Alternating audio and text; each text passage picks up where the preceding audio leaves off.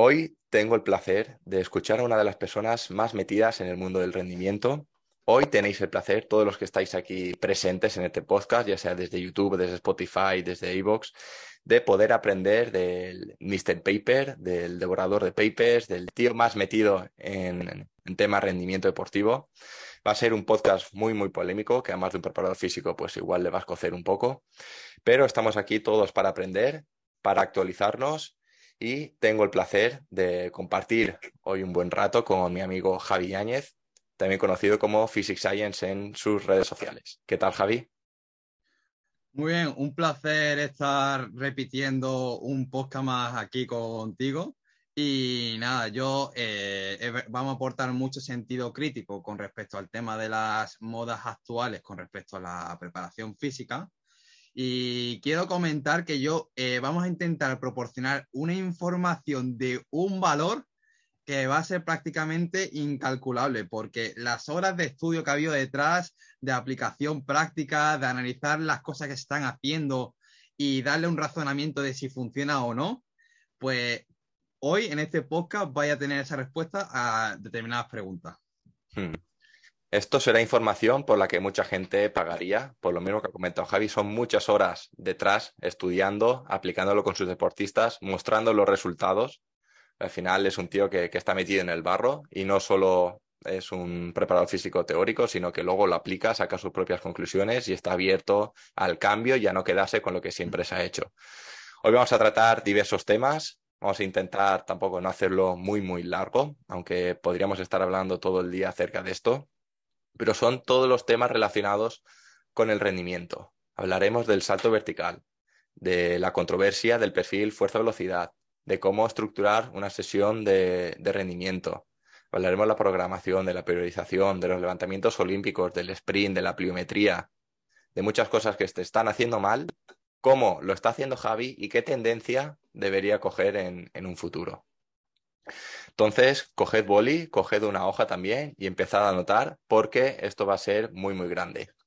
Tenéis la oportunidad de verlo en YouTube con, Power, con un Power incluido que ha tenido el, gusto de hacer Javi para, para, que quede ahí guardado y que todo lo podáis pues, ver de una forma un poco más clara. Así que desde aquí agradecerte, Javi, el esfuerzo y el tiempo que le has dedicado a, la preparación de este podcast.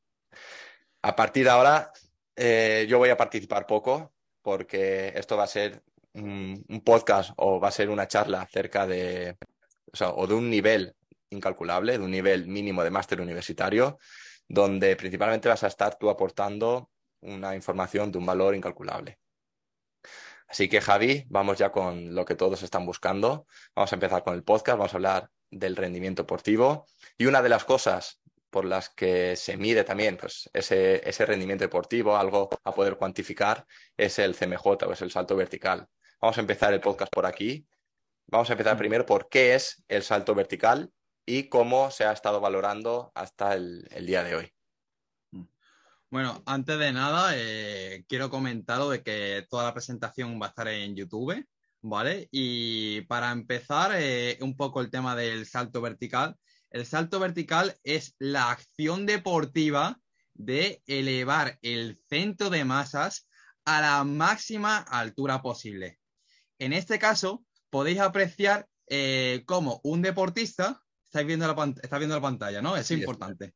Estamos. Eh, podéis ver cómo, una, eh, un deportista está saltando una altura de alrededor de 163 centímetros en un salto a cajón.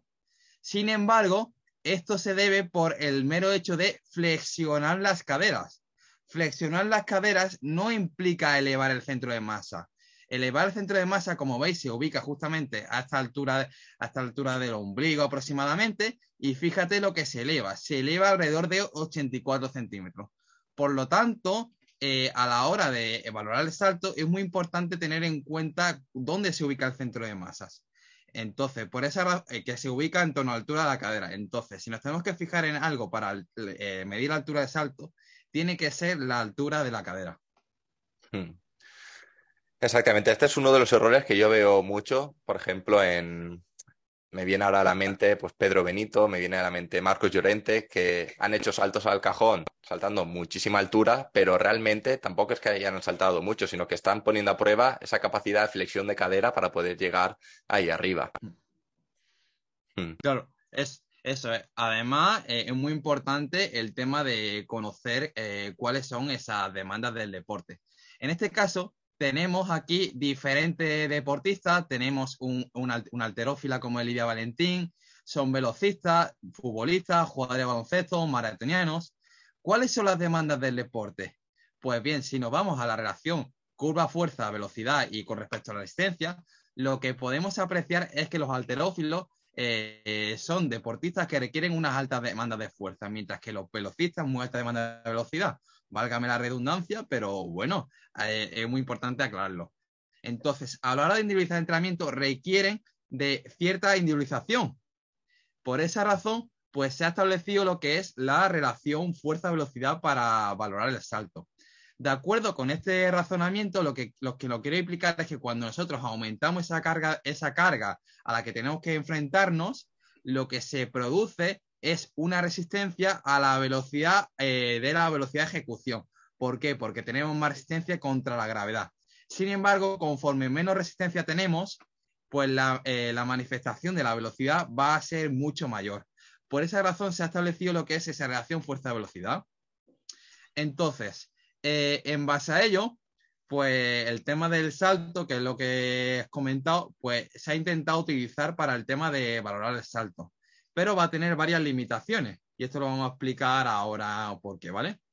En la literatura, lo que nos venía a decir al respecto es que los deportistas más fuertes eran los más rápidos, ¿vale? En este caso, la diferencia entre el deportista A y el deportista B era la capacidad de producir fuerza. Entonces, la, única diferencia era esta. Sin embargo, en, estos estudios se puede, en este estudio, por ejemplo, de Jiménez Reyes, se puede apreciar que los deportistas más fuertes no, eh, no necesariamente son los más rápidos. Fíjate, un jugador de baloncesto tiene una capacidad de, aplicar fuerza media de 0,53 y fíjate, eh, un, un, eh, un futbolista que tiene 0,43. El jugador de baloncesto es más fuerte, pero la velocidad a la que alcanza, por ejemplo, fíjate, fíjate las chicas, ¿vale? En este caso sí, la, no, sí, los chicos, perdón, 0.48 y fíjate que este deportista que tenía, que tenía un poquito menos de fuerza, pues fíjate cómo tiene, alcanza mayor pico de velocidad. Por lo tanto, pues no, no necesariamente los deportistas más fuertes son los más rápidos. En este caso, se ha propuesto para individualizar el entrenamiento el perfil fuerza-velocidad vertical, ¿vale? Eh, ¿Y esto por qué era importante? Porque eh, cuando se valoraba con el CMJ, simplemente, pues dos deportistas podían tener misma altura de salto, pero diferente manifestación en la fuerza. En este caso, el deportista, eh, en este caso pintado con la línea azul, tenía mayor demanda, mayor fuerza, sin embargo, el naranja tenía, alcanzaba mayor pico de velocidad.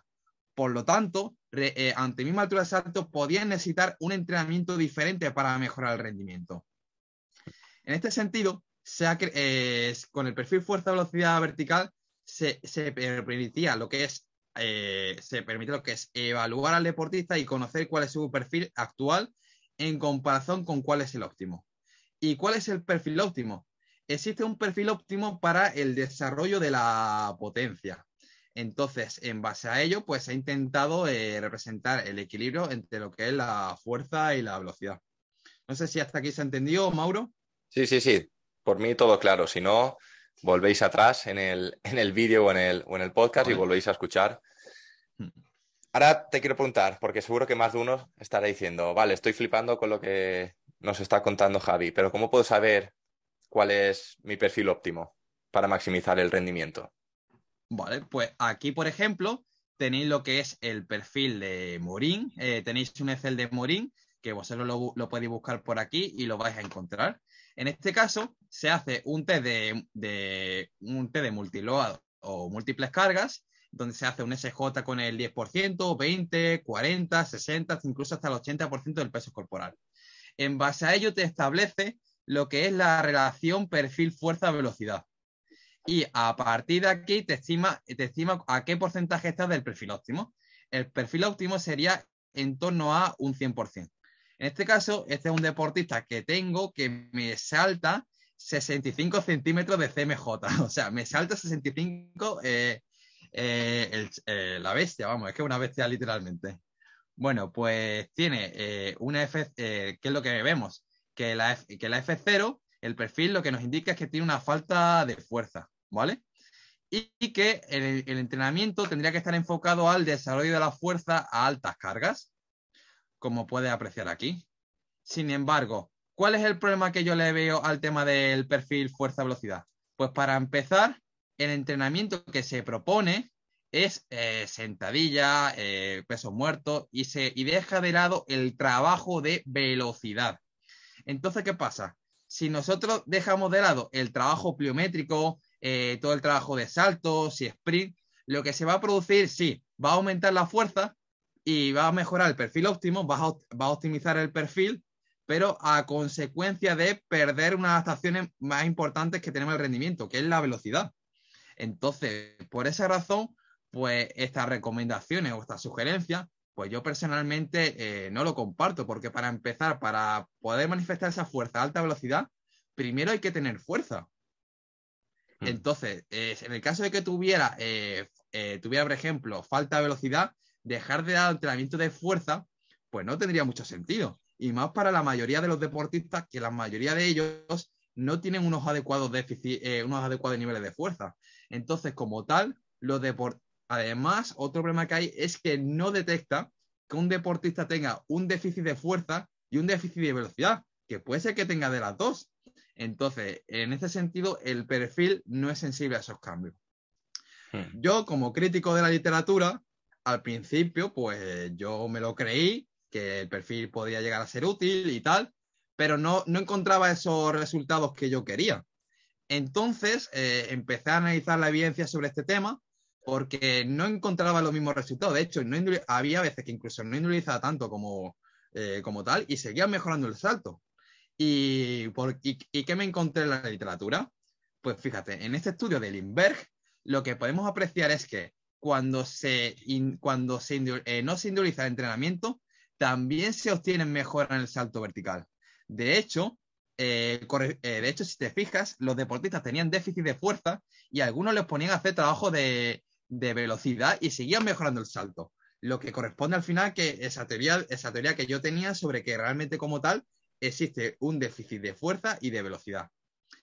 Además, eh, otro de los problemas que hay al respecto es a nivel de cómo se obtienen los valores para estimar la fuerza y la velocidad. Y, lo que, y para entender un poco cómo, cómo funciona la estadística, en este caso, el, CV es el coeficiente de variación. No sé si lo estáis viendo aquí, lo, lo vais a ver, ¿vale? El CV es el coeficiente de variación 12,1 en 42, ¿vale? En este caso, un coeficiente de variación aceptable sería por debajo de un 10%. Bueno, pues con multipower ha sido un 12,1%, o sea que ese coeficiente de variación no es aceptable, pero es que todavía menos aceptable es con los pesos libres. Hmm. Por esa, eh, si te fijas, el coeficiente de variación es un 42, cuando el, mínimo aceptable es un 10. Cuatro veces por encima de las recomendaciones. Por lo tanto, ¿puede ser útil esta herramienta para individualizar el entrenamiento? Pues bueno, son preguntas que hay que seguir respondiéndose y que todavía falta mucho por investigar. Exactamente. O sea, me, parece muy, muy interesante eh, todo esto, lo que, nos estás comentando. Me gustaría que pudieses matizar lo del coeficiente de variación, por si hay alguien que no está metido o tan metido en la rama del rendimiento del entrenamiento, que puedas hablar un poquito más acerca de este valor. O sea, ¿qué significa realmente? ¿Por qué ese 10% máximo? Vale, ese coeficiente de variación es, eh, al final, lo que nos sirve es para determinar cuánto de cerca está la F0 del valor real. Imagínate que tú, por ejemplo, te, vamos a ponerlo con entrenamiento de fuerza para que se entienda perfectamente, que te toca entrenar con eh, que tú levantas muy pesado y levantas 200 kilos, ¿vale? Vamos a poner un ejemplo de sentadilla. Sin embargo, tiene un error de un 40%, como se puede pasar aquí.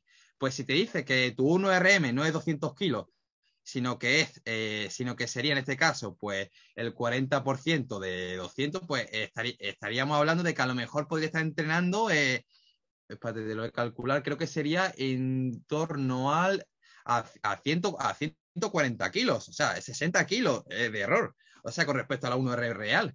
Entonces, claro, eh, es muy importante ese coeficiente de variación porque 60 kilos de diferencia es mucho. Entonces, por esa razón, pues es muy importante que ese coeficiente de variación sea lo más reducido y aproximado posible al, cero. En este mm. caso, se ha establecido como máximo viable un 10%, porque a partir de eso ya los valores empiezan a desvirtualizarse mucho. Por esa razón, pues los valores por los que se obtiene el perfil fuerza-velocidad, tanto la F0 como la V0, pues bueno, la V0 eh, tiene sus cosas, la F0 un poquito más fiable, pero la V0 eh, sí que tiene un alto coeficiente de variación. Y de hecho, esto, si queréis profundizar al respecto, lo que son entrenadores y preparadores físicos, Lindbergh tiene una línea de investigación muy buena sobre este tema. Hmm. Lo tenéis aquí escrito en el, en el paper, el, primero, el de la izquierda, por si alguien no sabe cómo, cómo se escribe, Lindbergh. Has estado comentando que entonces para mejorar eh, ese rendimiento, ¿vale? Deberíamos tocar diferentes palos, no solo centrarnos en si tiene ese déficit de fuerza o de velocidad, sino el poder trabajar todo en la medida que, toca. Entonces, mi pregunta ahora es, ¿qué debería contener una sesión para ti, una sesión de rendimiento? ¿Qué, estructura debería tener? Vale, pues mira, esto, eh, para ello nos vamos a basar como siempre en la, literatura y en este caso tenemos un, un estudio del doctor Huff que nos habla sobre ese enfoque holístico que debería de tener una sesión de rendimiento. En este caso, lo que, lo que recomienda este autor es, eh, es implementar el trabajo de fuerza altas cargas pesado, o el que llama de fuerza lento, alta carga a muy baja velocidad, el trabajo de moderadas, moderadas cargas a muy alta velocidad y el trabajo de muy, eh, de muy eh, sería de muy baja carga a muy alta velocidad. En este caso, ¿por qué? Pues porque la literatura lo que sugiere este enfoque holístico es desplazar la curva hacia la derecha y hacia arriba con ese enfoque holístico. En cambio, con el perfil simplemente, eh, simplemente dice que te aproximes o al entrenamiento pesado o al balístico, incluso a veces tiene ese enfoque intermedio. Pero pero lo ideal sería eh, tener ese enfoque holístico donde se integre lo que es el levantamiento de pesado, por ejemplo, con una sentadilla, pesos muertos, zancada, eh, levantamientos olímpicos, trabajo de pliometría y trabajo de sprint. Todo esto se puede integrar perfectamente dentro de una sesión. Si queréis profundizar más sobre ello, eso lo vamos a hablar más adelante en el podcast. dejando la miel en los labios. hay un par de términos que se generan bastante controversia y que se, confunden entre ellos también, que sería la programación y la propia periodización. Quisiera que, nos comentaras o que nos hablaras acerca de, la diferencia entre programar y periodizar y si cuán importante es el poder programar o el poder periodizar. Vale. Para empezar, es uno de los principales problemas que hay al respecto en el tema de entrenamiento. Y es que eh, dentro de la literatura eh, científica eh, es normal que haya cierta confusión dentro de los entrenadores porque para empezar es que los investigadores no lo tienen claro. De hecho, para aclararlo, de ya en estudios previos, ya, no, ya nos decían que existía una discrepancia en las definiciones de periodización, ¿vale?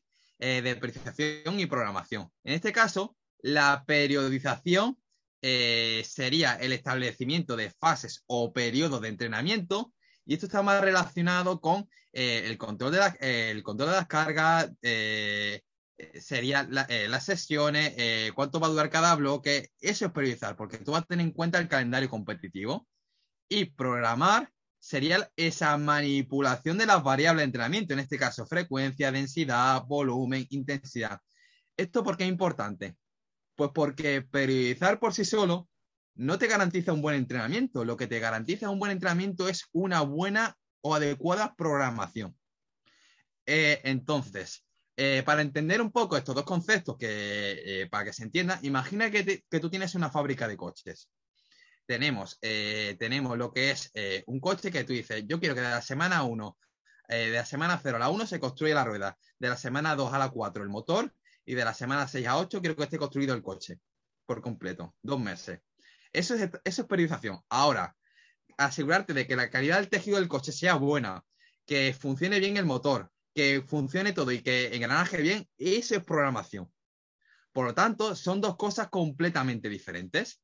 Sin embargo, el principal problema en la literatura es que estamos en, pleno 2022. Fíjate, este artículo se publicó en, en, enero, incluso se ha vuelto a publicar en agosto en 2022, y todavía se sigue confundiendo que periodización es la manipulación de la variable de entrenamiento. O sea, así es muy difícil sacar conclusiones del objeto de estudio.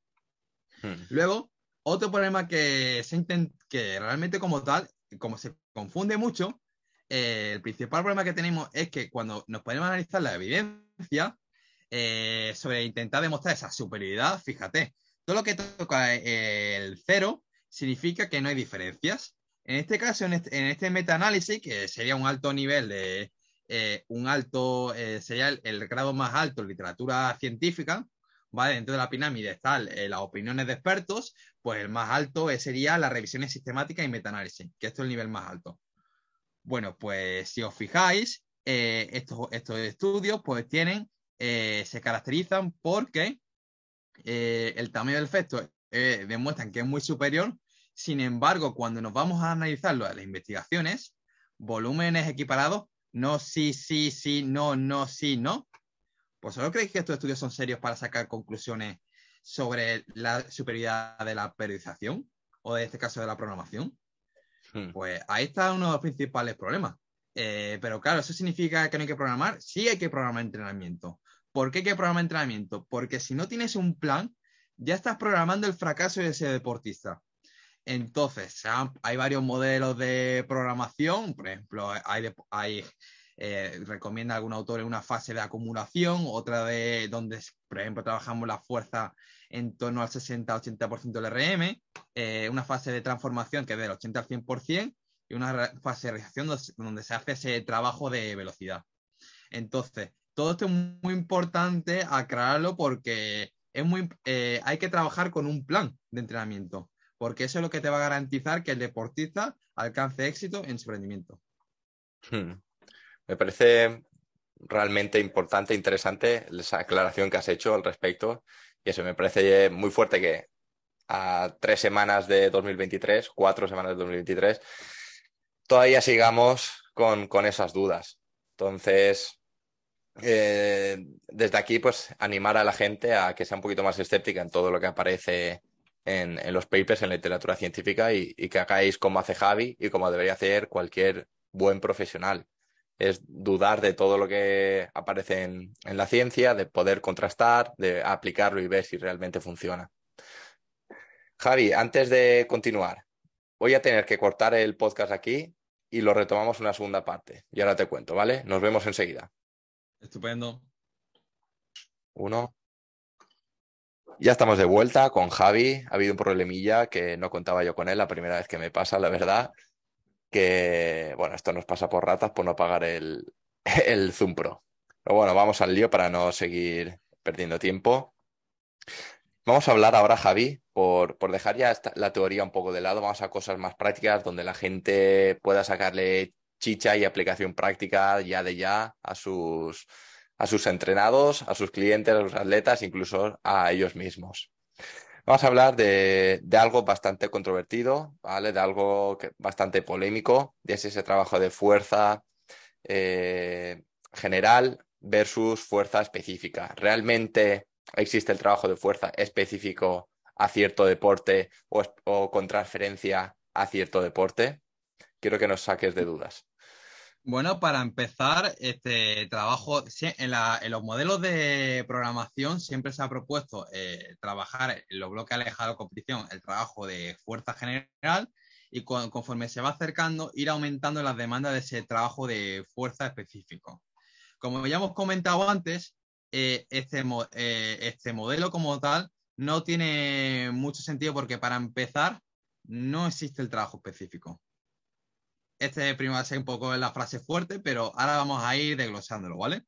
Entonces, el, dentro de, lo que se llama el trabajo específico, Frambo eh, tiene el modelo de las tres capas, donde habla sobre todo el tema de la coordinación intermuscular, sobre el entorno, sistema propioceptivo, la intención.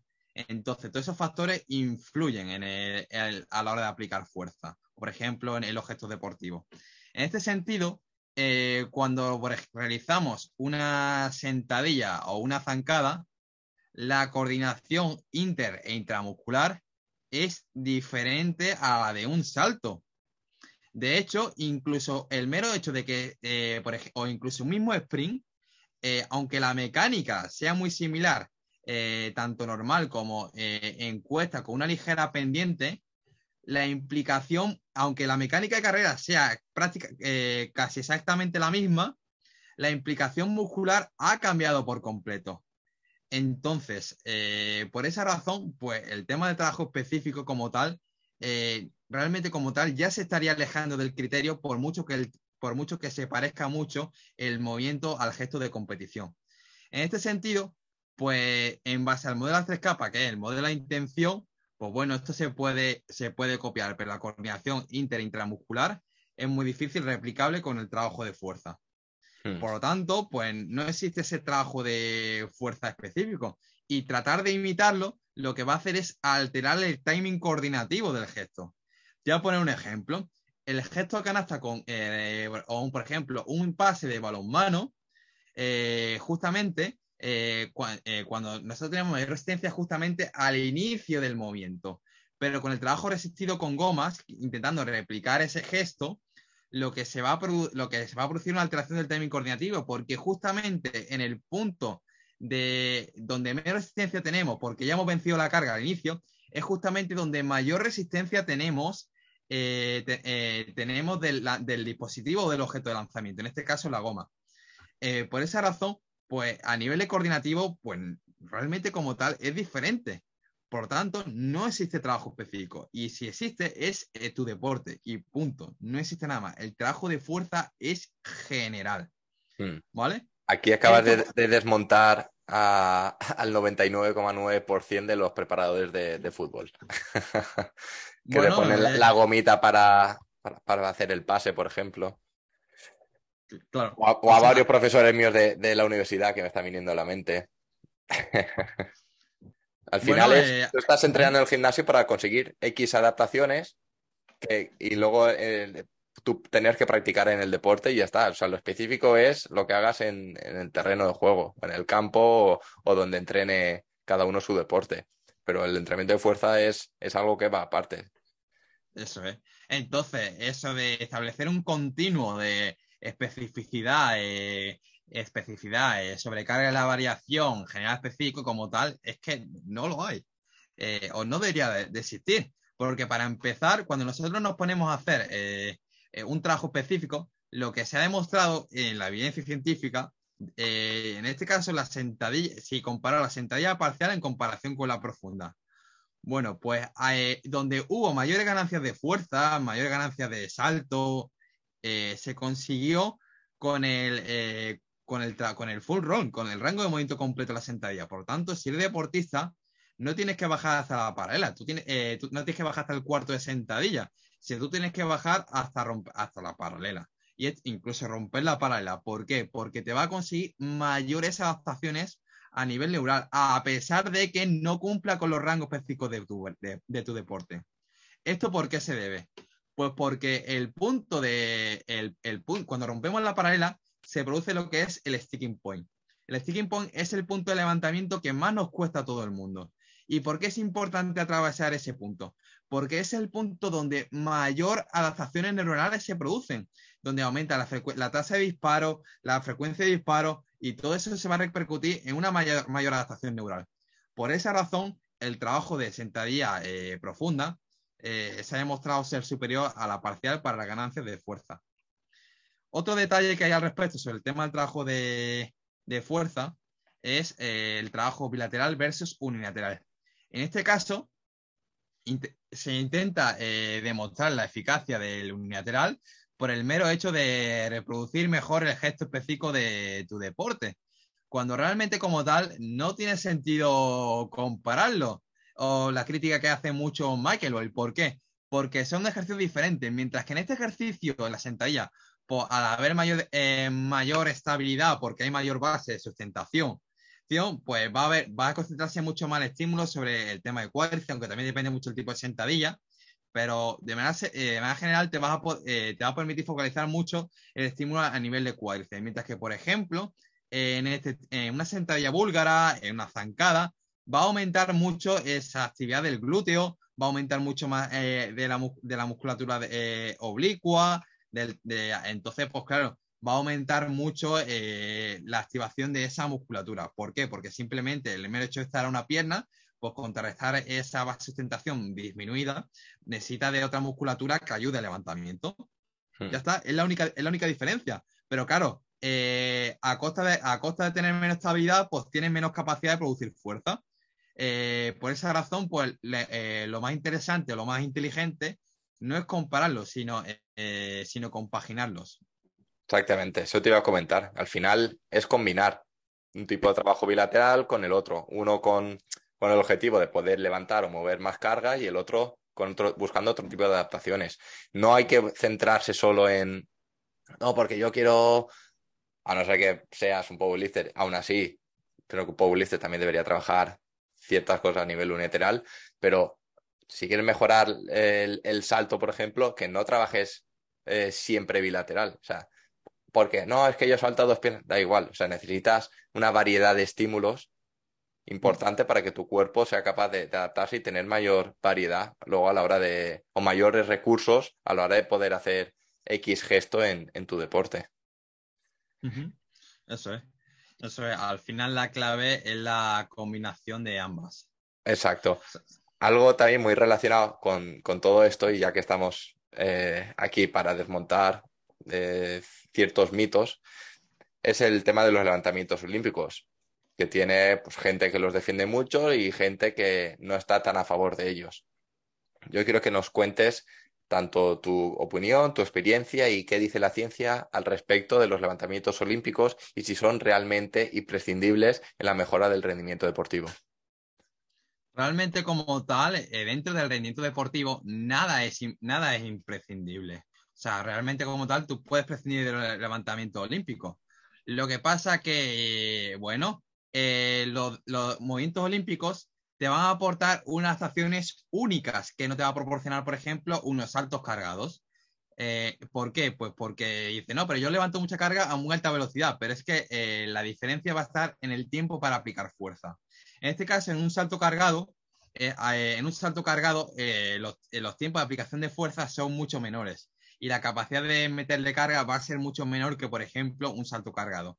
Esto explica por qué en este estudio, cuando se comparó la, la, RFD, pues este tipo de ejercicios tuvo un fue el ejercicio con diferencia que mayor desarrollo de la RFD produjo. ¿Por qué? Pues porque al final la carga te va a producir lo que es eh, la necesidad, eh, le va a aplicar mucha fuerza, que en un salto también, pero en este caso, como tiene esta resistencia, pues las demandas van a ser mayores. Pero además, pues otra ventaja que tiene es poder levantarlo a muy alta velocidad. Por lo tanto, y más o menos como la velocidad de un salto vertical es eh, en torno a 1,1 metro por segundo, incluso 1,2, mientras que, por ejemplo, un olímpico, todo la 1RM está por encima del metro por segundo, pues a nivel de aplicación de fuerza te va a proporcionar un estímulo muy diferente. Eh, de hecho, en los Olímpicos es, mayor que el de un salto. Por esa razón, pues en el desarrollo de la RFD te sale esta diferencia. ¿Vale? Entonces, por esa razón te ofrece un estímulo único. Eh, sin embargo, eh, el motivo por el que la gente o lo que más he escuchado yo al respecto sobre por qué utilizar los, los movimientos olímpicos es porque favorece esa triple extensión y que respeta muy bien el patrón coordinativo. Pues vamos a analizar exactamente qué ocurre, eh, qué ocurre a nivel coordinativo en la triple extensión. ¿Vale? En este caso, eh, en este estudio se comparó además la, biomecánica del salto cargado, el salto normal y el, movimiento olímpico. pues lo que este sería el tobillo, esto la rodilla y esto la cadera.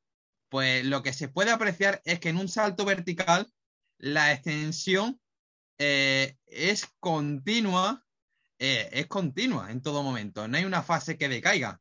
Mientras que en los movimientos olímpicos hay una fase de flexión, de, después de extender la rodilla, eh, después de extender la rodilla o el tobillo, hay una fase de flexión para luego después volver a extender.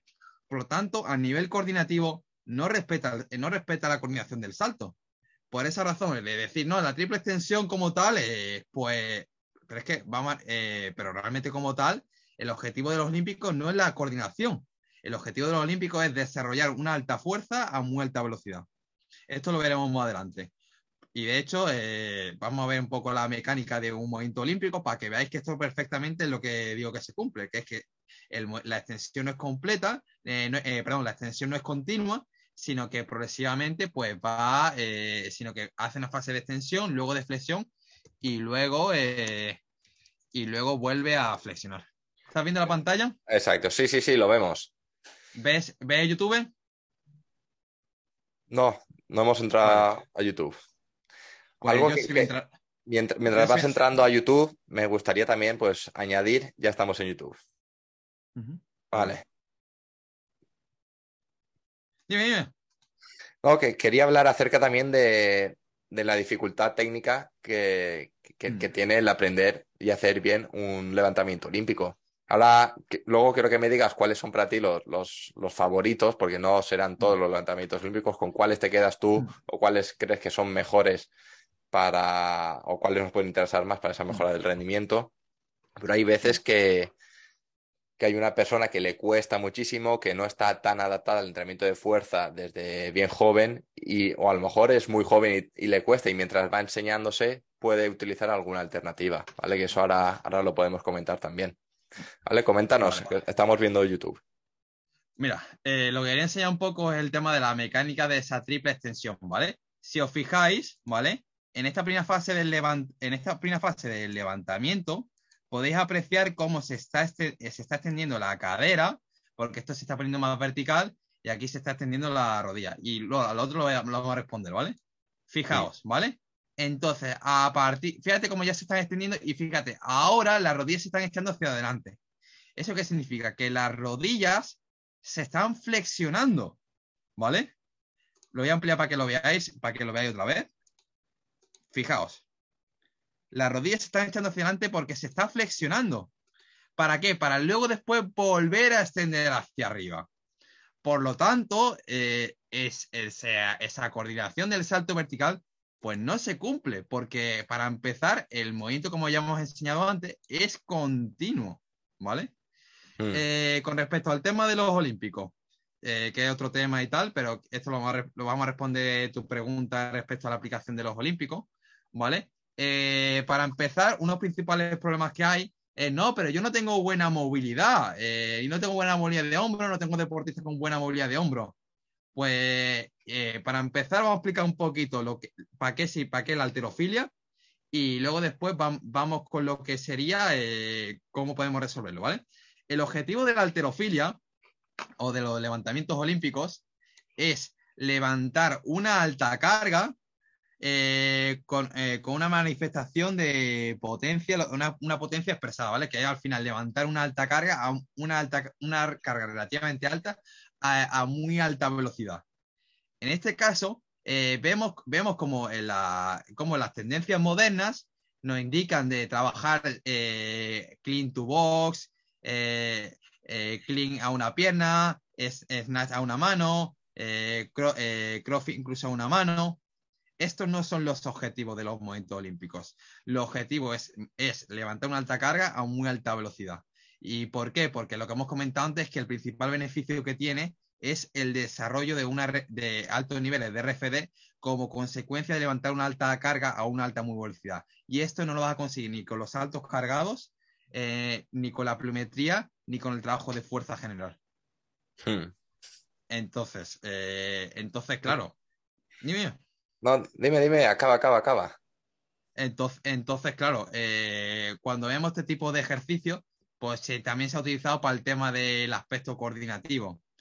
Yo no sé si mejoraremos la coordinación en la carrera, no sé si vamos a mejorar ese ejemplo de cadera que tanto se propone, porque es que además, eh, para empezar, eh, un clean to box, además de que no te, además que te es antinatural por el mero hecho de que tú eh, no vas a poder aplicar esa fuerza que necesitas en los olímpicos.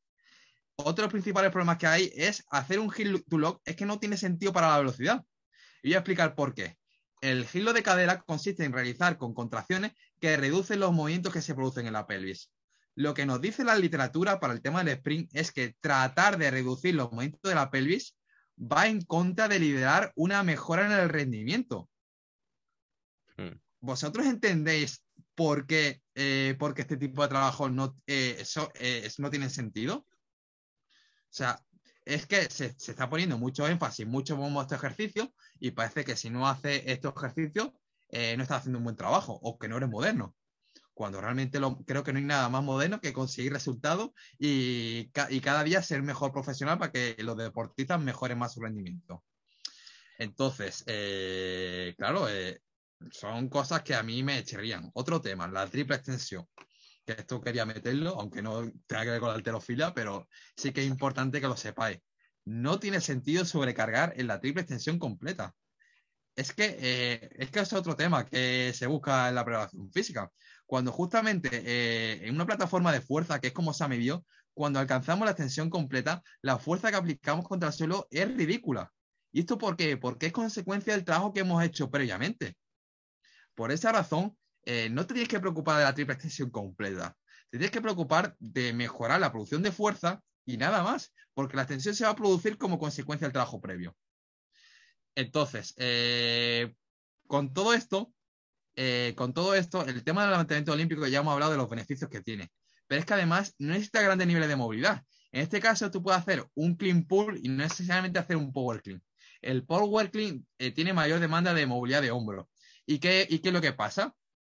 Pues si te fijas, ambos ejercicios, eh, ambos ejercicios, el clean pull con el power clean, desarrollan unos altos niveles de RFD concéntrico, es decir, eh, gran capacidad de producir altos niveles de fuerza en muy poquito tiempo. Por lo tanto, eh, con este tipo de ejercicios ya cumple los objetivos de la alterofila, que es desarrollar una alta fuerza a una alta velocidad.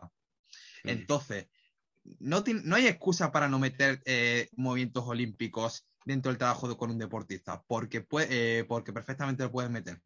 Por ejemplo, y ya que me has preguntado sobre mi favorito, mis favoritos son los, los clean pull los, y los, power clean. Incluso hay veces que, por ejemplo, utilizo James Rag, pero principalmente utilizo eso. Los clean, los clean también los utilizo por el tema de esa fase del catch. Y esto viene un y la fase del catch va a tener un, eh, un alto RFD excéntrico. En este caso se ha medido concéntricamente. Para nivel excéntrico. El catch es la recepción, para, por si hay alguien que no, que no, que, todavía no sabe qué es. Ah, que cuando tú acabas de cargar, cuando vas a recepcionar esa carga, ese, ese momento es el catch. Por si hay alguien que no, que ahí se ha perdido un poco. Eso, ¿eh? Entonces, esa fase del catch eh, tiene una alta demanda excéntrica y, segura, y de hecho, hay otros libros que hablan sobre este tema que podría ayudar a optimizar el cambio de dirección. Mucho más que incluso el trabajo de aterrizaje, que, que eso ya lo hablaremos más adelante. Exacto. Entonces, eh, ¿qué alternativas crees tú que se podrían utilizar, por ejemplo, al, a un levantamiento olímpico en alguien, a lo mejor que se está iniciando, que, que pueda cumplir eh, pues e-, esas características que buscamos de, la alterofilia. Estabas comentando el, hmm. clean pool, hmm. del estilo a lo mejor high pool. Sí. Eh, ¿Cómo ves, por ejemplo, los valores medicinales que se, trabaja mucho eh, el tirar un, balón medicinal hacia arriba? Pues también, por ejemplo, son bastante útiles, ¿vale? Lo que pasa es que las adaptaciones que tiene son diferentes. En, este, hmm. eh, e, en este caso, el trabajo de pliometría eh, con baja carga y muy, y muy alta velocidad se caracteriza porque va a mejorar tu rendimiento porque aumenta la, excitabilidad de las motoroneuronas de la fibra rápida, ¿vale? De manera sencilla, en las fibras rápidas son las que mayor rendimiento te van a dar. Entonces, si en vez de sacar un, un 10 para activarla a un 9, ahora tienes que sacar un 5 o un 4, pues te va a costar mucho menos reclutarlas. Entonces, el trabajo de balón medicinal, el trabajo de, de, de pliometría, pues va a tener estos beneficios para la mejora del rendimiento. Eh, luego, otro detalle. Eh, esto no significa ahora que haya que poner los olímpicos de primer día un deportista. Un deportista, antes de nada, tiene que saber eh, hacer una buena sentadilla, un buen peso muerto y tener eso muy bien afianzado. hay unos básicos antes, antes de trabajar toda la parte de, mm. de pliometría, que ahí entraría pues ese preparador o ese, sí, ese preparador físico en, enseñarle esos patrones de movimiento para que luego pueda eh, hacer esto mucho mejor. No hay que centrarse, no, porque esto es lo mejor para mejorar el rendimiento, voy a meter ya olímpicos. No, centrarte primero en hacer bien las cosas, que la calidad de movimiento muchas veces la dejamos de lado y es para mí lo más importante. Y sin una buena base de calidad de movimiento, el resto se puede ir al garete. Bueno, ese tema, ese tema data para otro podcast, pero, pero bueno, lo, hablaremos más adelante. Lo hablaremos. lo hablaremos. Si da tiempo lo comentamos al eh, final, así podemos, podemos verlo. Sí. Que nos dé tiempo a, hablar. Sí, sí la, técnica es importante, desde luego. Desde luego, ¿vale? O sea, la técnica es importante. Ahora, ciertos conceptos aplicados al contexto es lo que genera, hay un poquito más de controversia. Claro, yo cuando he dicho ahora esto, o sea, me ha venido a la mente pues un chaval de 16, 18 años que se está iniciando, un juvenil, por ejemplo, que no tiene ni idea de hacer una sentadilla, que ni siquiera es capaz de mantener el stack, que no llega ni a romper la paralela. Ahí es, al final, a lo mejor ha sido fallo mío por no matizar. No, no, sí, sí, sí, no, no, tal, tal, tal, se tiene que contextualizar siempre, pero a lo que me refiero es que tú necesitas una buena calidad de movimiento primero, o sea, no te puedes meter con 16, 18 años a hacer barbaridades sin ni siquiera saber hacer una maldita sentadilla bien. Eso, es lo que me refería. Claro, no, no, eh, yo es que yo le, yo le diría buena técnica, ya está. Sí, exacto. Buena técnica, ya está. Ahí ya vas a producir eh, adaptaciones. Eso es. Es, eso es lo que me refería. Genial. me alegra que se aclare. de todos modos, si quieres, al final del todo, a ver si da tiempo, lo comentamos. Y si no, eh, si, la gente quiere que hablemos de esto, volveremos a hacer otro podcast. Bueno, que lo deje en los comentarios. Exactamente. Y espero que le estéis dando me gusta al vídeo por todo el curro que se está pegando Javi con todo esto. Y encima ahora viene un tema caliente que a más de uno le va a explotar la cabeza y es la pliometría. ¿Vale? Viene uno de los temas que más me gustan. y precisamente ahora lo que quiero aclarar también, a raíz de lo que hemos hablado de que hay que contextualizar, pues ahora quiero contextualizar que no estamos hablando de readaptación, estamos hablando de rendimiento deportivo y nos vamos a cagar un poco para los aterrizajes o los ejercicios de snapdown. Entonces, Javi, te cedo el turno. Vamos a hablar acerca de la pliometría, de los aterrizajes, de la pliometría extensiva o intensiva, qué es más interesante, ¿Qué se está haciendo que no crees que debería hacerse? ¿Qué dice la literatura científica? Bueno, para empezar, eh, el trabajo pliométrico eh, está claro que se, está metiendo mucho como las redes, con sobre todo el tema del trabajo de aterrizaje, el trabajo de pliometría extensiva, etc. Vamos por parte, vamos a desglosar cada una de las cosas. Se ha demostrado, para empezar, que el, entrenamiento pliométrico es importante para mejorar el salto vertical y para que no entienda, es entrenamiento de saltos y se, y se ha demostrado ser efectivo para mejorar el salto vertical, aunque la, la calidad metodológica es moderada, pero bueno, que al final se mejora por, por determinados mecanismos fisiológicos. Pero que eso es lógico y tal, la cuestión, la cuestión ahora es eh, cómo, se, cómo se entrena la pliometría, ¿vale? Entonces, dentro de, la, dentro de la literatura científica se ha intentado analizar qué tipo de pliometría es eh, la más adecuada para mejorar el salto vertical. En, esta, en este metaanálisis, que estoy hablando de más alto nivel de evidencia científica, eh, compararon diferentes tipos de pliometría en este caso, de, con, base a la intensidad, ¿vale? Y aparte valoran también el volumen, etcétera. Para que entendáis un poco, la pliometría extensiva es una pliometría que tiene muy alto volumen y muy bajita intensidad, mientras que la pliometría intensiva se caracteriza porque tiene muy bajo volumen y muy alta intensidad. Pues en este metaanálisis lo que podemos apreciar es que en la intensidad de la sesión alta, moderada, baja, el que tenía mayor tamaño del efecto eh, que SD, eh, eh, side- eh, side effect y tal, el tamaño del efecto, eh, lo que podemos apreciar es que tenía, eh, perdón, eh, esto, el tamaño del efecto, size effect, 0,22, eh, pues era mucho mayor que con respecto al- a, la, a la de intensidad moderada y baja. Es decir, que se conseguían mayores ganancias de salto vertical. Fijaos, se ganaba 5 centímetros y aquí 3 centímetros. O sea, ganabas casi el doble, casi el doble que la plurimetría extensiva. O sea, y ento- entonces, claro, eh, la plurimetría que recomienda la literatura es de muy alta intensidad.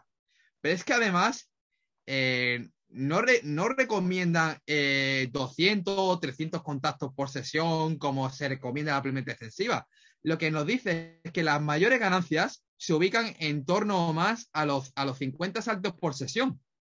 Por lo tanto, el mero, el mero hecho de hacer esas repeticiones de más, eh, o una de dos, o te estás cargando las adaptaciones que ya habías conseguido con entrenamiento pliométrico, porque esto no es cuanto más mejor, esto es una forma de U invertida, donde a partir de cierto tope ya no, ya no hay ma- mayores ganancias, sino que es que ade- además eh, no, eh, no estás generando suficiente estímulo para producir adaptaciones.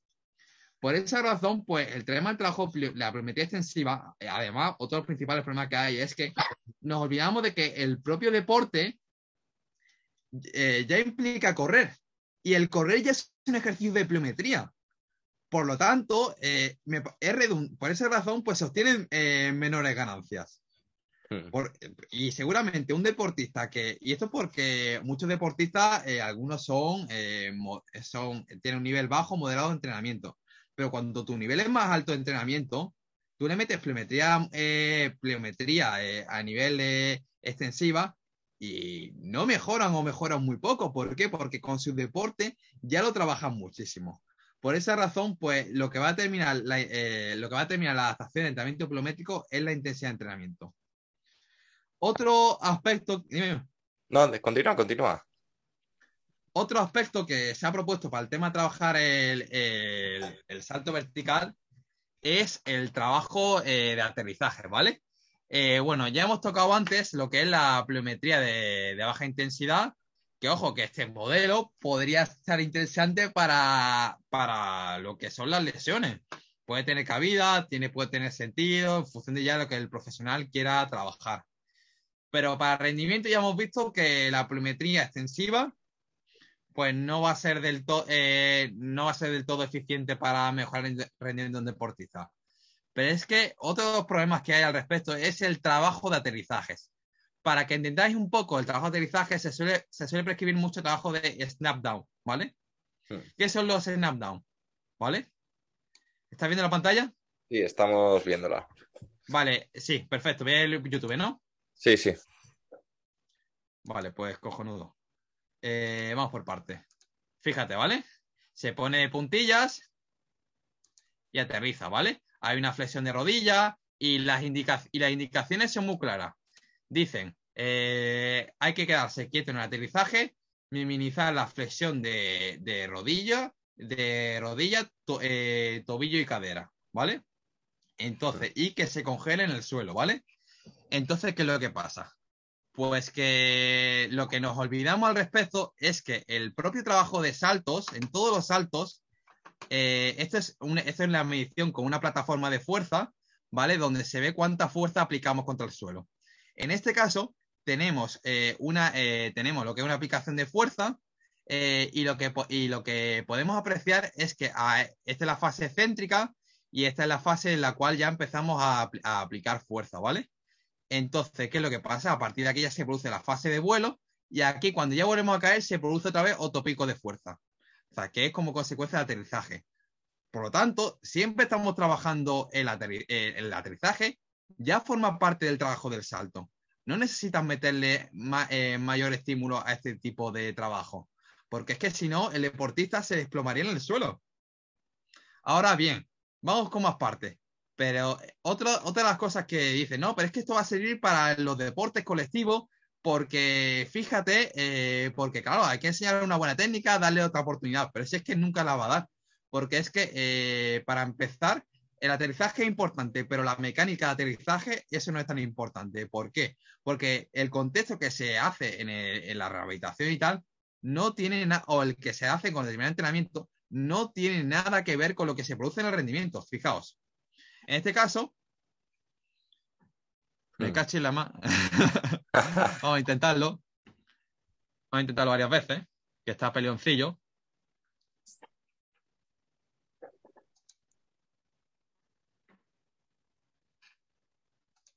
Venga, venga, estupendo. Ahora sí. Fíjate, ¿vale?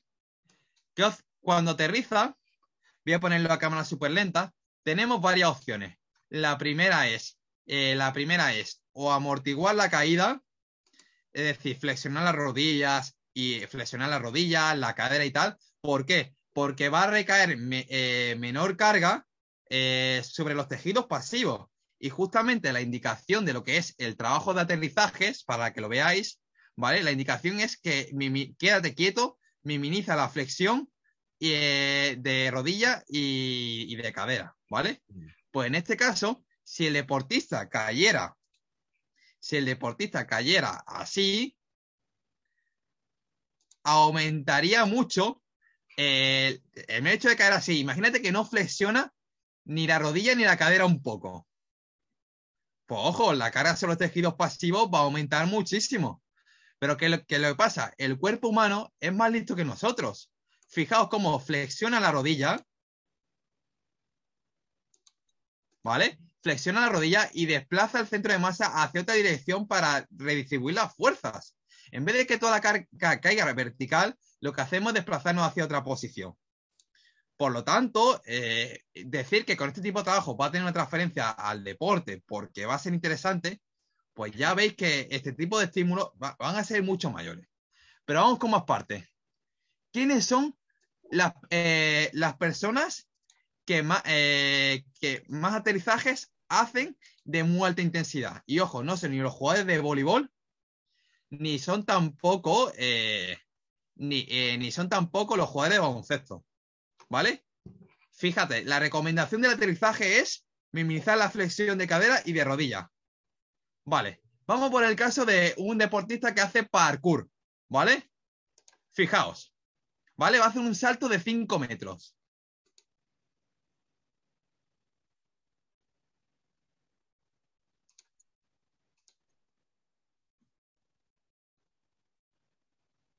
Bueno, 4 metros 20, ¿vale? Vais a verlo. ¿vale? Ahora lo vais a ver a cámara súper lenta, ¿vale? Y vaya a fijaros cómo eh, aumenta la flexión de rodilla, aumenta la flexión de cadera por el mero hecho de que va a distribuir mejor la carga. Bueno, ahora tenemos publicidad. Eh, espero que nos pague la publicidad el poca. bueno, ahora tenemos publicidad, pero fíjate, fijaos. Lo que hemos comentado antes de que las recomendaciones era que hubiera máxima flexión de rodilla, eh, mínima flexión de rodilla y de cadera. Pues fíjate, este, este chico va a hacer un aterrizaje de 4 metros y no, y no aterriza, y no aterriza minimizando la flexión de rodilla y cadera. Fíjate, flexiona la rodilla, flexiona la cadera y todo ello por tal de amortiguar al máximo posible el impacto sobre las articulaciones. O sea, las recomendaciones son contrarias a lo que es, a lo que realmente se tiene que producir. Entonces, ¿tiene sentido este tipo de trabajos? es una pregunta que, es para hacer reflexionar. Pero es que además, eh, vamos por último. Eh, ya, hemos visto que hay que extender la caída. Eh, hay que reorientar, las fuerzas. Pero es que además, ¿qué produce a nivel fisiológico este tipo de trabajos? Pues fíjate, uno de los principales problemas con respecto al entrenamiento pliométrico es que los reflejos también contribuyen a, optimizar el ciclo de estiramiento-cortamiento, ¿vale? Que de manera sencilla es cómo aprovechamos la fase excéntrica para luego después eh, desarrollar eh, más, fuerza en la fase concéntrica. Pues, eh, pues para ello se han hecho estudios, tenemos un minuto y medio, pero vamos a terminarlo cuanto antes, esta parte. cuando se ha comparado el trabajo de aterrizajes, ¿vale? En comparación con drop jump de diferente altura, en este caso baja altura, moderada y alta, lo que se ve es que disminuye el, reflejo de Hoffman. El reflejo de Hoffman es un reflejo de estiramiento que a diferencia del de, que se produce con el uso neuromuscular, no pasa por ahí. Y tiene una, y tiene una función al nivel de preactivación, de la preactivación de la musculatura de los gemelos y en la respuesta a latencia corta. Es decir, aquí lo que va a hacer es modular el stiffness. Es decir, nosotros tenemos un muelle y ese muelle, si es muy blandito, va a rebotar muy poco. Pero lo que aumentar el stiffness significaría que ese, ese muelle se hace mucho más duro y lo que va a producir es que eh, al final cuando eh, almacene mucha energía elástica y cuando rebote, pues eh, salte muy alto. Bueno, pues lo que bueno, pues lo que ocurre con el trabajo de aterrizaje es que disminuye el reflejo de Hoffman, lo que hace que disminuya el reflejo de latencia corta, desarrollemos, desarrollemos menos stiffness y limitemos la capacidad de almacenar energía elástica. Muy bien, Javi. Eh, ¿Qué te parece si nos explicas un poquito más acerca de la respuesta de latencia corta para que todos podamos aprender más acerca de esto? Vale, para entender un poco todo esto, que es verdad, lo está explicando un poquito de pasada, ¿vale? Nosotros cuando realizamos un salto hay una fase de preactivación, ¿vale? Que en este caso eh, eh, se va a producir un pequeño estiramiento de la musculatura. Entonces, en este caso, esa elongación va a ser detectada por eh, los usos musculares y al final pues tenemos también otros receptores que al final van a producir una respuesta reflejas. En este caso se va a producir lo que es el reflejo de estiramiento y el reflejo de Hoffman. ¿Vale? Ambas al final es para que la musculatura se contraiga. Sin embargo, en función del tiempo que se tarde en, responder, por en este caso va a llegar a la médula espinal, pues pueden tardar en torno a los 70 milisegundos. Entonces, la respuesta a latencia corta desde la va desde la preactivación, que decir, desde, los 100 primeros milisegundos previos al, antes de, de aterrizar, hasta los 70 milisegundos eh, hasta los 70 milisegundos eh, que desde que empieza el contacto con el suelo. A partir de ahí ya está empezando la respuesta a latencia corta. ¿Por qué? Porque se está produciendo ese estiramiento de la musculatura, va a llegar a la médula y va a volver. Entonces, eso es, lo, eso es la respuesta a latencia corta. Entonces, en un aterrizaje, al, eh, lo que se produce es que cuando se produce ese estiramiento, como el cuerpo no va a tener el estímulo de decir, oye, que te tienes que contraer para ir rápidamente, sino que le va a decir que te quedes en el suelo, pues lo que se va a producir es que eh, va a disminuir la stiffness, la stiffness, la rigidez. Entonces, ¿qué pasa? Un muelle, que es lo que he comentado antes, el muelle, en vez de que sea muy, eh, muy rígido, se volvería mucho más blandito. Entonces, esto es muy útil para la protección de, a nivel de lesión, a nivel del sistema miotendinoso, pero están limitando la capacidad de almacenar energía elástica. Entonces, meter este tipo de trabajos, eh, nosotros en entrenamiento queremos que, sea, eh, que nos beneficie más que nos perjudique. En este caso, este tipo de trabajo nos va a perjudicar mucho más de lo que nos beneficia para el rendimiento. Por lo que acabo de comentar de que disminuye, el reflejo de Hoffman y esto va, a tener como consecuencia una disminución de las stiffness. Hmm. ¿Sí? ¿Se ha entendido? ¿Se ha entendido? Sí, es que mucho mejor, ahora sí.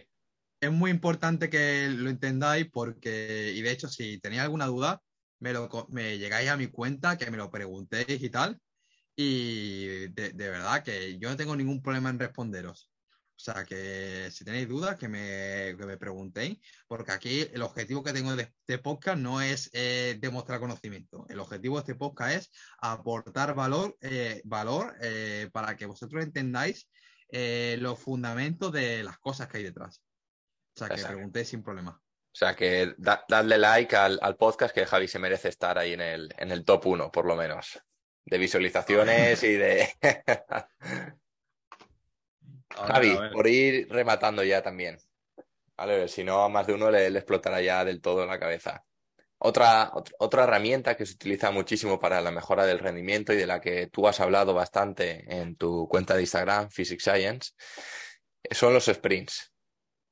¿Vale? Pero hay también algo de controversia acerca de los sprints, de cómo se deben trabajar, cuánta distancia, eh, si es un sprint máxima velocidad o supra máxima, eh, la frecuencia semanal. ¿Vale? ¿Qué te parece a ti la herramienta como tal de los sprints y qué beneficio nos puede aportar al rendimiento deportivo. Más allá de alguien que sea puramente velocista. Vale, pues para empezar, eh, el tema del trabajo de sprint, como podéis apreciar en estas investigaciones, en este caso sí, las chicas son chicas jóvenes y tal, pero el objetivo era valorar si realmente el sprint tiene relevancia en unas deportistas que ya saltan mucho, ¿vale? Que, ya, que es que ya, hacen muchos, muchos saltos en su deporte. Por tanto, ¿va a ser un estímulo relevante para ellos el trabajo de sprint? Pues fijaos, en este estudio eh, se compararon con niñas de 12, 15 años, porque es que es lo que hay demuestra, y, eh, y se le controla la nutrición, el descanso, el entrenamiento, o sea que está bien hecho. Lo único que pasa es que se comparó que el grupo control hacía el entrenamiento específico de su deporte y el otro, y el otro grupo pues hacía entrenamiento específico de deporte y además hacía entrenamiento de sprint. Eh, el mínimo salto era 31 centímetros y 33 y el máximo, eh, el máximo alcanzado era 39. Bueno, pues en el post-test todos los deportistas eh, mejoraron su salto, ¿vale? Entonces, y el tamaño, y el tamaño de, y, al final, para que, un, para que esta mejora sea significativa, la P tiene que estar por debajo de 0,05. Eh, eh, en este caso es 0,000, por lo que está por debajo. Entonces, es significativo y significa que el trabajo de sprint va a mejorar el salto vertical. Una de las preguntas es, pero oye, ¿pero qué tiene que ver si es que no estoy haciendo salto ni nada? ¿Por qué va a mejorar el salto? Pues bien, uno de los potenciales beneficios que tiene es la capacidad de activar o involucrar las diferentes fibras musculares del, tren, del tren inferior, ¿vale? En este caso, eh, es el ejercicio que más reclutamiento eh, de unidades motoras tiene eh, de cualquier ejercicio mucho más que, por ejemplo, un poquito más que los snatch, que los power clean, más que los pesos muertos, más que las sentadillas, más que los saltos. Entonces, eso de, por ejemplo, ese protocolo de potenciación con, fuerza prepartido eh, y meter este tipo de trabajos como PAP, pues a lo mejor no están metiendo la estrategia más eficiente para potenciar.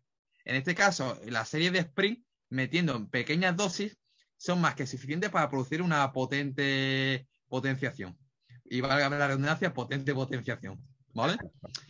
Entonces, eh, con el tema de la... ¿Y por qué importa todo esto? La importancia del sprint es porque tenemos investigaciones donde se han comparado con múltiples deportes, el efecto que tiene, ¿vale? En este estudio de Warren Markovich se estudió el entrenamiento pliométrico, que si os fijáis está dentro de las recomendaciones de lo que sería eh, bajo volumen, eh, bajo volumen y alta intensidad, ¿vale? fijaos que sigue las recomendaciones. Esto es una alta intensidad. Quien haya hecho pliometría sabe que esto es intenso de narices, ¿vale? En comparación con el trabajo de sprint, ¿vale? Pues fijaos, el grupo que hizo trabajo de sprint obtuvo eh, eh, ganancias ligeramente superiores al trabajo de pliometría. Pero es que dentro del desarrollo de la potencia eh, hubo, un mayor desarrollo que el, trabajo pliométrico. Si os fijáis, ¿vale? Aquí el tamaño no es significativo, pero no llega a ser significativo, pero acabamos saltando más.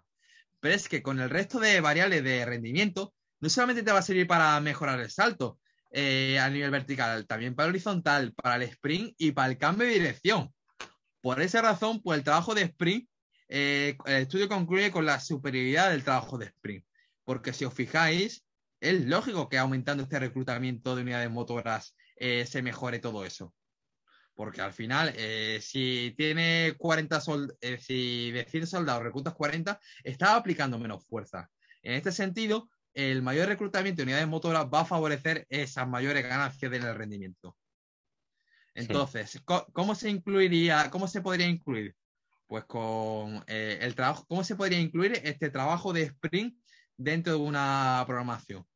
Pues perfectamente estas dosis, como puede apreciar, ¿vale? son más que suficientes y con hacerlo un día a la semana va, eh, va francamente bien, ¿vale? Eh, ¿Y por qué no más distancia? Pues porque uno de los principales, uno de los principales miedos de los preparadores físicos es el pensar de que el trabajo de, sprint va a aumentar el número de lesiones isquiotibiales. No solamente es que es el trabajo que más reduce las lesiones isquiotibiales, sino que además eh, se va a hacer en una distancia de entre, entre 10 o 5 y 30 metros. ¿Y qué es lo que pasa? La mayoría de las lesiones discotibiales se producen en la fase de velocidad máxima, que es a partir de los 40 a 60, 70 metros. Entonces, meter estas pequeñas dosis eh, o estas pequeñas distancias eh, va a favorecer que tú, eh, que el entrenamiento pues aumente la seguridad. Pero, oye, pero yo necesito calentar, para, calentar mucho para hacer sprint. Bueno, si esto fuera así, el ser humano no hubiera, no hubiera sobrevivido. Porque para empezar, nuestro organismo está preparado para la supervivencia. Está hecho para que inmediatamente, en cuanto nos pongamos, hagamos un esfuerzo de alta intensidad. No quiere decir que el calentamiento no sea importante. Significa que está sobrevalorado para, antes de hacer un sprint. ¿Por qué? Pues porque perfectamente puedes hacer esa serie de sprint, porque si no, imagínate que te viene un, un tiranosaurio res o un león que te va a comer. Dice, espérate que caliente, que ahora corre. No, no, no. Tú corres cagando leche y vas a correr a muy alta velocidad. Porque estamos preparados para sobrevivir. Por esa razón, pues bueno. deberíamos estar preparados. deberíamos estar preparados. con el estado metabólico de hoy en día de la, población, mm. esto es un tema aparte. sí, pero bueno, como al final eh, el foco son deportistas y los deportistas van a tener un estado metabólico mucho más, eh, mucho más desarrollado que el de una persona sedentaria. Deberían. Pues, claro, Claro, deberían, ¿vale? Pero que en principio con, esto, eh, hacer la serie de sprint con esto va bien. Ahora bien, que por lo que sea no va del todo bien al inicio y que hay deportistas que tienen cierta resiliencia, pues mira, no te preocupes que puedes poner con trabajo de carrera continua, skipping y todo eso, pliometría y tal, pero recordar que el foco, ¿vale? el foco de entrenamiento tiene que ser esto, ¿vale? Y nada, para eh, y nada, un poco más, creo que con esta parte de sprint, yo creo que ya queda un poquito más clara la dosis, incluso frecuencia 1. A mí me gusta personalmente meterlo antes de las sesiones de tren inferior, ¿vale? Porque, bueno, eh, al final es una dosis, eh, me gusta mucho porque me sirve para llegar muy estimulado al trabajo de fuerza y que quiera o no, como van a ser las mayores cargas o exigencias de carga de la semana, pues me gusta meterlo ahí. Hmm. A ver, me parece realmente interesante, la verdad. es algo que, estoy incorporando ya de hace unas cuantas semanas, precisamente gracias a hablarlo contigo. Y hago esa frecuencia uno semanal con sprints de hmm. unos 15, 20, 25, 30 metros. Yo tampoco estoy buscando nada en concreto, sino solo que me estoy picando con Néstor Abad a ver quién salta más. y, ya está. Objetivo hipertrofia y chimpú. Javi, por ir también ya acabando del todo, eh, concluyendo el, podcast, ¿cómo organizarías todo esto en, la estructura de sesión? Estabas diciendo que meterías, por ejemplo, los sprints previos a un entrenamiento de, tren inferior, pero ¿cómo lo estructurarías todo en general? El trabajo que hemos hablado de, los olímpicos, el trabajo que hemos hablado de que si era bilateral o unilateral, la pliometría. ¿Cómo, lo organizarías o cómo meterías tú todo esto en una sesión? Pues mira, yo lo organizaría así, ¿vale? Fíjate. Eh, eh, por ejemplo, se entrenan tres días, eh, pliometría intensiva, trabajaría movimientos olímpicos, trabajo de ten superior, por ejemplo, se hacen tres días y tal, por el tema de, de, esa hormona anabólica, o sea, esa hormona anabólica que al final va a favorecer esa recuperación a nivel muscular, ¿vale? Y de mitad además estamos desarrollando lo que es eh, a nivel estructural los tendones, ¿vale? Entonces, además, eh, bueno, este día, el, normalmente el lunes, eh, los primeros días de la semana, son los días de mayor fatiga neuromuscular. Por lo tanto, no tiene sentido meter trabajo que involucre mucho, mucho, mucho reclutamiento neuromuscular, como en este caso el sprint, ¿vale? Entonces, puede ser interesante para trabajarlo, ¿vale?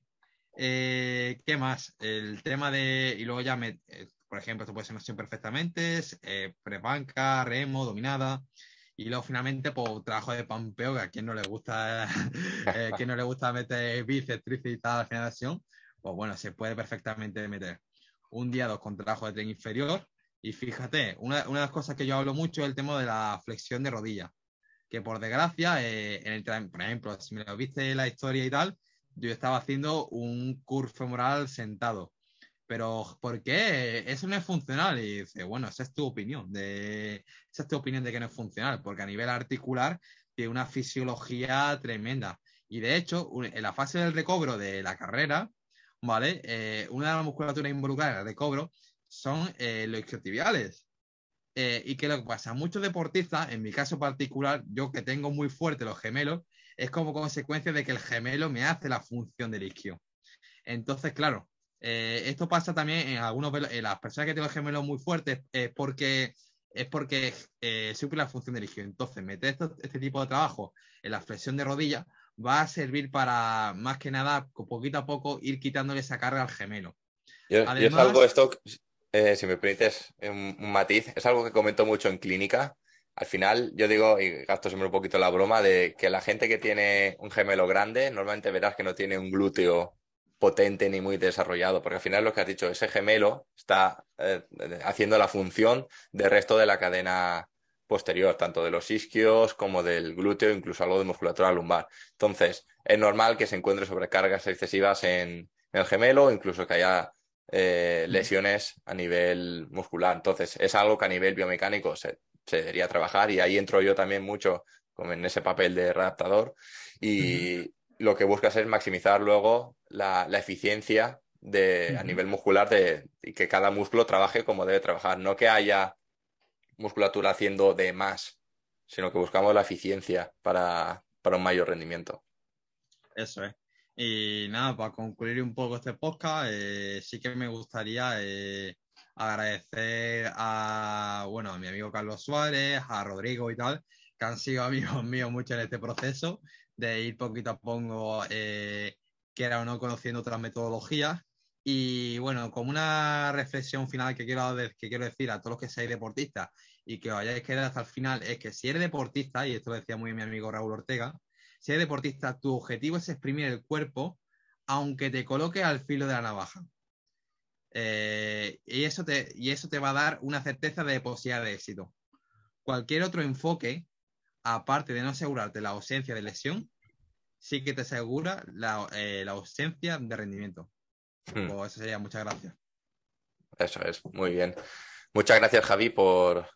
Bueno, ha sido un placer Espero que, todos los que estáis aquí escuchando este podcast os paséis personalmente, ya sea en comentarios o en el Instagram de Javi, Physics Science, que lo tenéis en la propiedad positiva, para agradecerle el esfuerzo de crear un PowerPoint, simplemente por el gusto de, mostrar cómo está a día de hoy la, actualidad a nivel científico de, entrenamiento y de rendimiento deportivo, que de forma gratuita dedica su tiempo a, enseñar y a mostrar cómo ve el, el deportivo y que podéis sacar todos, seguro, muchísimas cosas de, este podcast.